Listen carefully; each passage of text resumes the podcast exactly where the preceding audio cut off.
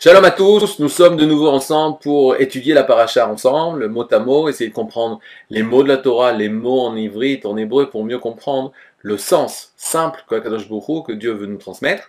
On a eu un petit arrêt à cause de, la période très particulière que nous, passons. Bon, Hachem, petit à petit, euh, on arrive à, reprendre une vie euh, plus forte et beaucoup avec plus de emuna,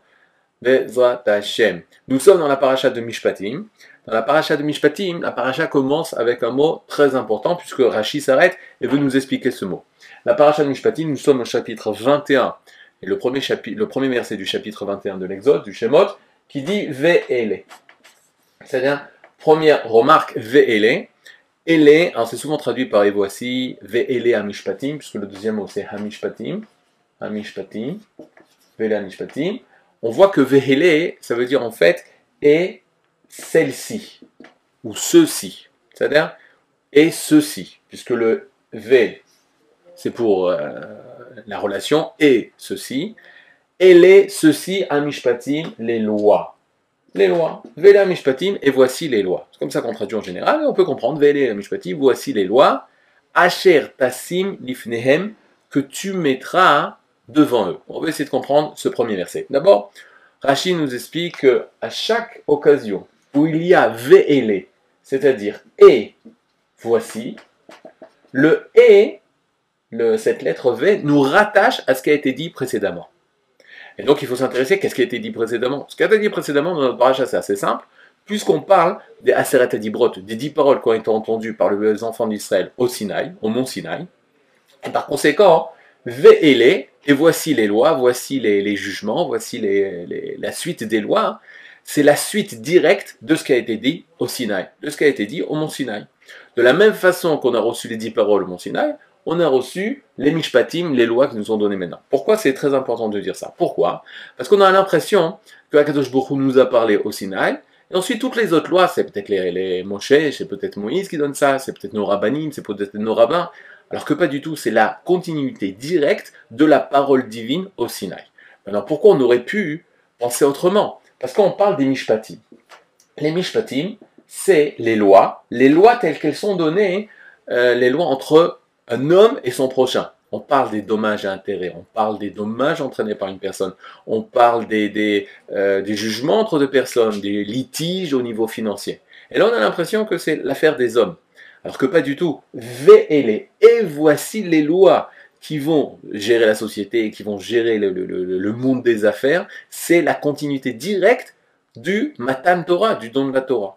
Et donc c'est très important de dire les et pas les voici. Maintenant il y a un autre sujet, c'est une continuité. Pour rappeler une histoire très très très importante de sens, le Rishon LeZion, le Rav Shlomo Amar, se baladait, avait rencontré euh, le pape et le pape lui avait demandé, mais comment se fait-il que sur toi, il se baladait quand il va en dehors du pays d'Israël, il se balade avec les louchot Sur son habit, il met les deux tables de la loi. Et là, lorsqu'il a mis les deux tables de la loi, le, pape lui a demandé, comment ça se fait que tu as ces deux tables? Elle lui a dit, d'abord, c'est les tables de la loi, c'est là on a reçu les dix commandements, les dix paroles. Pourquoi si c'est important de les mettre l'une à côté de l'autre? Parce que nous, on les met l'une à côté de l'autre. Qu'est-ce que ça veut dire? C'est-à-dire qu'on a une table, les tables de droite, c'est les mitzvot qui sont entre Akadosh Bokhu et l'homme. L'homme par rapport à Dieu, je suis l'éternel ton Dieu, tu n'auras pas d'autre Dieu que moi, tu respecteras le Shabbat. Ça, c'est des lois qui ont un rapport entre l'homme face à son Créateur, face à Akadosh Bokhu. Les deuxièmes tables de la loi, les cinq paroles qui sont marquées dans les tables de gauche, c'est Ben Adam Lachavero, entre l'homme et son prochain. Qu'est-ce que dire entre l'homme et son prochain? C'est-à-dire, euh, tu ne tueras pas, tu ne voleras pas, tu ne convoiteras pas. Tous ces dynimes, toutes ces lois, c'est des lois entre l'homme et son prochain. On aurait pu penser que le Icar, l'essentiel, c'est les lois entre l'homme et son prochain.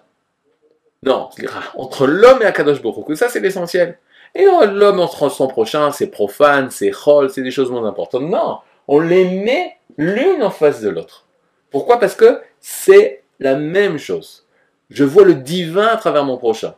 Ou je vois le divin dans mon prochain. Je respecte mon prochain, c'est respecter le divin. Donc la Torah, la même chose par rapport à, à Parashat Mishpatim. Mitro, la Parashat Yitro et Serat on a plus l'impression que c'est les lois qu'Akadosh beaucoup nous a données. Et ensuite, c'est les lois entre les hommes. Non, c'est la même chose. Yitro et Mishpatim. C'est la continuité. Ve'ele. Il a fait. Maintenant, le problème du verset, c'est la suite. Asher Tassim Lifneem. Il y a marqué Vela Mishpatim. Voici les lois, voici le jugement, c'est-à-dire la liste des lois. Asher Tassim Lifneem. Tassim, c'est facile, c'est le verbe mettre. Lassim, c'est mettre. Lifnehem. Alors là, hein, c'est déjà plus compliqué. Pourquoi c'est plus compliqué? Parce que c'est un mot en fait composé l'ifnehem. L'ifne, c'est en fait, c'est deux mots. C'est les, qui veut dire à pour, et penehem. C'est quoi penehem? C'est leur visage. À panim chez la M. Leur visage à eux.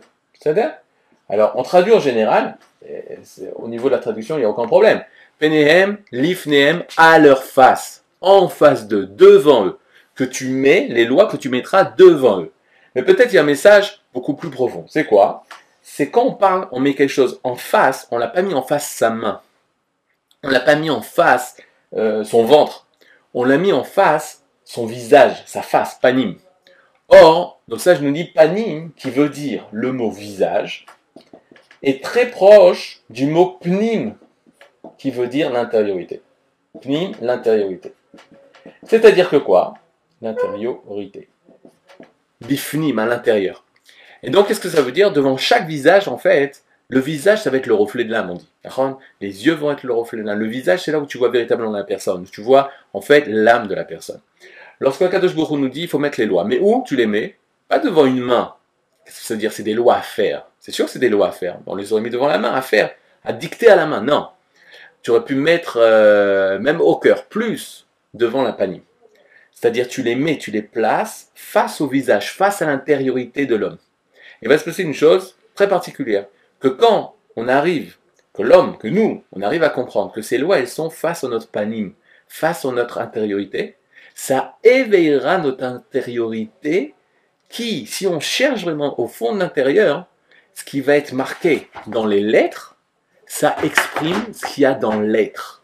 Avant d'être dans la lettre de la Torah, c'est dans l'être d'Israël. Et grâce, si on met ces mishpatim face à nous, face à notre intériorité, ça va éveiller notre intériorité pour pouvoir réaliser les mishpatim, pour pouvoir réaliser les lois entre un homme et son prochain. Les Hashem, qu'on ait le mérite de pouvoir réaliser les lois qui sont les lois de notre âme, les lois de notre vie, la vie d'Israël. Kol et à demain, Hashem.